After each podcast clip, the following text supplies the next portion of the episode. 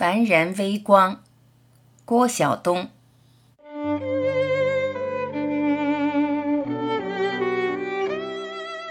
每一天，世界上都会发生许多的故事。第一个故事发生在广州，正是下班高峰期，一辆公共汽车和一辆电动自行车发生了碰撞，自行车上的人被卷进了车底。近六十名群众喊着号子，试图将车辆抬起。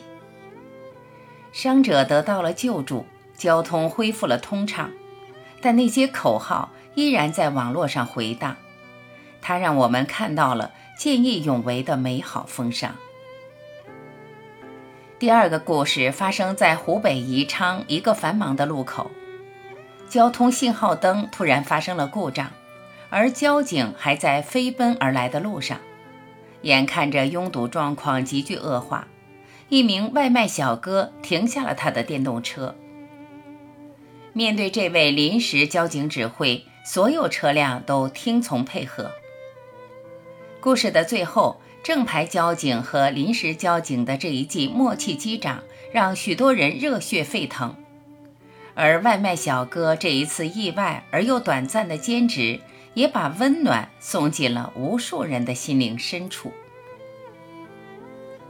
第三个故事发生在浙江宁波，一个小女孩不慎从后车窗跌落路面，而专心开车的妈妈却并未发现。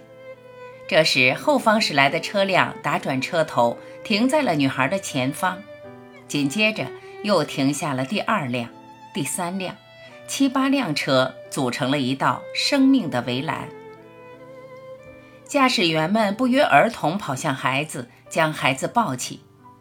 救护女孩的众人中有医生，第一时间检查了女孩的伤情；有母亲给了孩子妈妈一样的安慰。人间的善和爱如此自然地种进了孩子的心灵。第四个故事发生在贵阳。主干道上的一段隔离护栏歪倒在了路面，路过的一位外卖小哥走过去，试图抬起它，但是抬不动。正当他转身要离开的时候，突然听到了一声呼喊。四人合力将护栏抬起。有网友对这段视频发表评论说：“平凡的世界，不平凡的你。”而我们想说。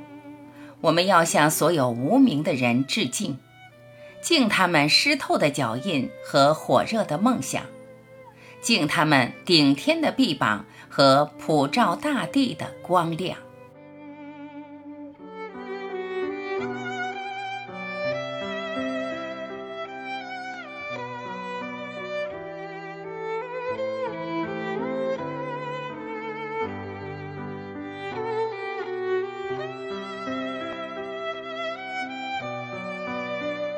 感谢聆听，我是晚琪，再会。